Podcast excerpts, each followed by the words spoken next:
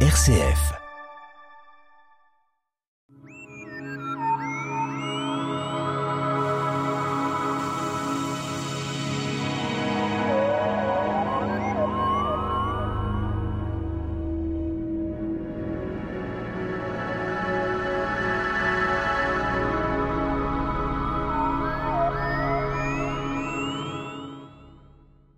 La plus grosse planète, euh, Jupiter, est gazeuse. Elle est très bien observée depuis le XVIIe siècle. Elle est entourée de lunes et de satellites. Elle tourne comme une, la Terre autour du Soleil. Notre invité, Nicolas Rossetto du Club d'astronomie Les Pléiades. Alors c'est une planète assez volumineuse. Elle est apparemment gazeuse, mais peut-être qu'à l'intérieur, c'est un peu plus dur. En effet. Bonjour Pierre, bonjour à tous. Nous allons nous intéresser à Jupiter aujourd'hui, qui est en effet la cinquième planète du système solaire si on s'intéresse à l'ordre de distance au Soleil. Alors, euh, une observation peut-être déjà un peu d'histoire. Hein. Euh, luminosité, brillance, elle a toutes les qualités, euh, sauf le, le fait qu'elle est gazeuse. Oui, alors le fait qu'elle soit gazeuse, on ne le sait que depuis récemment, mais par contre, du fait de sa forte luminosité, on l'observe depuis la fin de la préhistoire. Donc, elle est connue en tant que astre errant, donc planète en grec, depuis la fin de la préhistoire. Alors on sait qu'elle est très lointaine, on va en parler bien sûr. Euh, abordons le XVIIe siècle, au début du XVIIe, euh, on voit un peu plus d'explications concernant son observation. On en avait déjà parlé avec euh, Copernic, évidemment Galilée, tous ces gens-là euh, s'intéressent fortement à ce qui se passe dans l'univers. Donc en effet, jusqu'au au début du XVIIe siècle, on observait le ciel à l'œil nu. À partir du début du XVIIe siècle, donc, on a commencé à observer le ciel avec des instruments grossissants. Et c'est là qu'on s'est rendu compte que Jupiter n'était pas euh, juste un astre mouvant, il y avait des choses autour. Alors il semble bien qu'avec à ce moment-là, on pouvait déjà donner une circonférence à différentes planètes au niveau de leur volume, de leur grosseur. Alors je, ne sais pas si à l'époque on, on, avait déjà le calcul exact, mais oui, si on s'intéresse euh, au diamètre de la planète, on a une planète qui est un peu plus d'une dizaine de fois plus large que la planète Terre. En l'occurrence, elle a un diamètre d'environ 140 000 km, ce ah. qui fait d'elle la plus grosse planète du système solaire. Euh, sachant que nos huit planètes, en quelque sorte, quelle que soit leur distance, elles sont pas forcément proportionnelles à leur distance. Les plus grosses sont pas les plus loin. Il y en a des moyennes, ainsi de suite. C'est assez curieux au niveau de la disposition. En effet, on, on pourrait l'expliquer, on pourrait ne pas l'expliquer. Pour l'instant, on ne sait pas.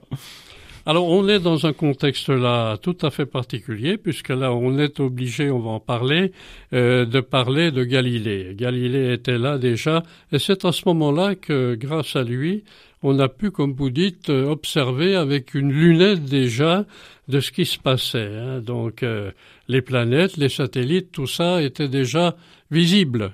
Alors, ils étaient visibles grâce à la lunette. À l'œil nu, on pourrait en fait à l'œil nu on pourrait distinguer euh, les satellites autour de la planète mais la planète étant tellement lumineuse qu'elle nous éblouit lorsqu'on regarde dans sa direction. Donc en effet il a fallu attendre Galilée et euh, les années 1609 euh, 1610 pour qu'ils puissent découvrir finalement qu'il y avait des satellites, donc des objets qui tournaient autour de Jupiter. Alors ces fameuses lunettes, euh, comment peut-on les présenter? Elles étaient avec des miroirs, petits miroirs, petites euh, vues également?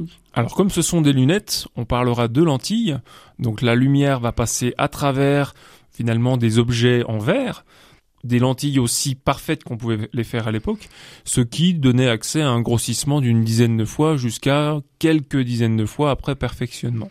Alors évidemment, euh, on pouvait peut-être commencer à voir les satellites qui pouvaient accompagner ces planètes. En effet, c'est là que Galilée a découvert les quatre plus gros satellites de la planète Jupiter, cette dernière en possédant à peu près 80. Et parmi les 80 satellites qu'elle possède, il y en a 4 qui sont vraiment gros et c'est ceux-ci qui ont été vus par Galilée pour la première fois et c'est pourquoi nous les appelons les satellites galiléens. Voilà. Alors il y a euh, ce qui est assez curieux et que peut-être personne ne savait, il y a des myriades de lunes qui entourent Jupiter. Alors les lunes sont peut-être plus loin que Jupiter, mais lui, il se réservait quelques lunes autour de la planète. En effet, il y a des lunes qui sont plus loin que les quatre qui ont été découvertes par Galilée. Il y en a quelques-unes qui sont plus près, mais en dehors des quatre, toutes les autres lunes de Jupiter sont très petites et c'est pourquoi elles n'ont pas été découvertes à l'époque. Il a fallu attendre les 50 euh, dernières années pour les découvrir.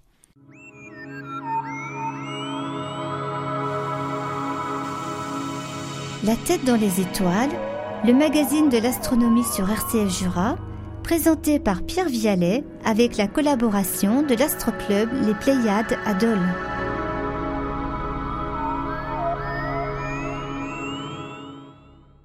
Toujours avec notre invité, Nicolas Rossetto, donc euh, Club d'astronomie Les Pléiades, pour parler de Jupiter, une très grosse planète gazeuse, on vient de le dire, accompagnée euh, de satellites, accompagnée de lunes. Alors euh, pourquoi essentiellement gazeuse comme Saturne? On en a déjà parlé, je pense, de Saturne. La constitution de cette planète n'est pas que gazeuse, c'est pas à l'intérieur, il y a peut-être un noyau dur, alors, pour savoir ce qu'il y a à l'intérieur, il faudrait aller voir, sauf qu'on ne sait pas faire.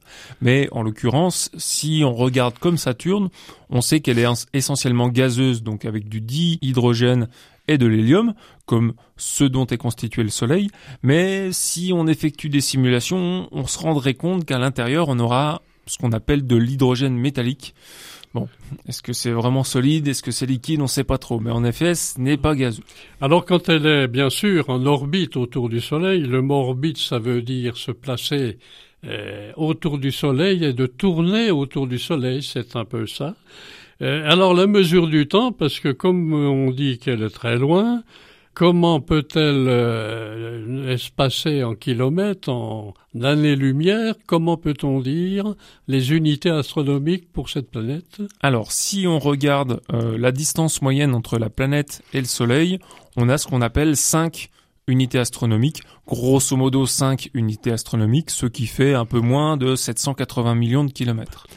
Et du coup, compte tenu de la distance, il lui faudra environ 11 ans pour faire le tour du Soleil. Voilà la distance, aussi des mesures tout à fait particulières. Alors prenons euh, quand même, euh, Nicolas, l'historique un peu du nom.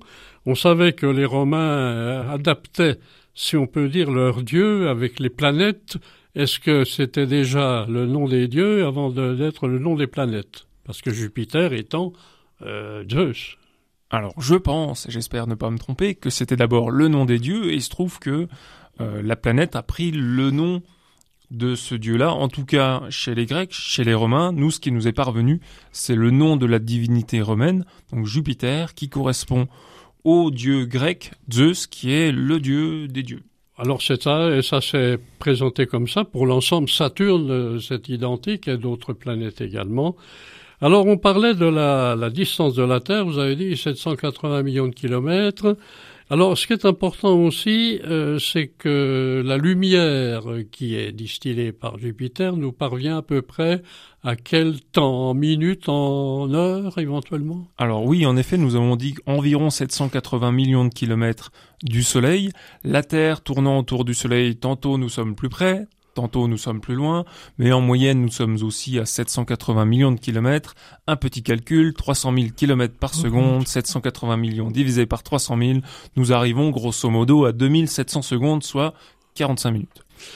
Alors euh, l'accompagnement euh, va peut-être parler maintenant parce qu'avec les Pléiades, votre club va parfaitement nous répondre quand on accompagne euh, donc au crépuscule généralement on peut la voir. C'est à ce moment-là qu'on peut voir cette planète. Euh, au crépuscule, alors nuit tombée, nuit approximative? Alors il se trouve que Jupiter, euh, nous en avions parlé à la fin du mois de septembre, est passé à ce qu'on appelle l'opposition, c'est-à-dire que Jupiter, la Terre et le Soleil étaient alignés avec la Terre au milieu, ce qui veut dire que depuis la Terre, lorsque le Soleil se couchait, Jupiter se levait. Donc depuis la fin du mois de septembre, on voit Jupiter toute la nuit, mais au fur et à mesure qu'on avance dans le calendrier, on ne verra Jupiter plus que le soir et le début du matin, euh, le soir et la fin du soir, et puis après plus que vraiment au crépuscule. Donc jusqu'au mois de mars, Jupiter va nous accompagner tout au long de la soirée, au crépuscule, elle va se coucher plutôt euh, à l'ouest, plutôt au sud-ouest. On va la voir en début de soirée plutôt à l'est, plutôt au sud-est, plutôt au sud. cela dépendra de notre avancement dans le calendrier.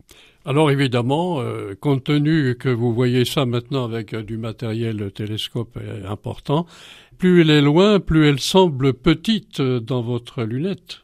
En effet, mais bon, comme nous l'avions dit, en moyenne, on se trouve entre, on va dire, à 780 millions de kilomètres plus ou moins 150 millions.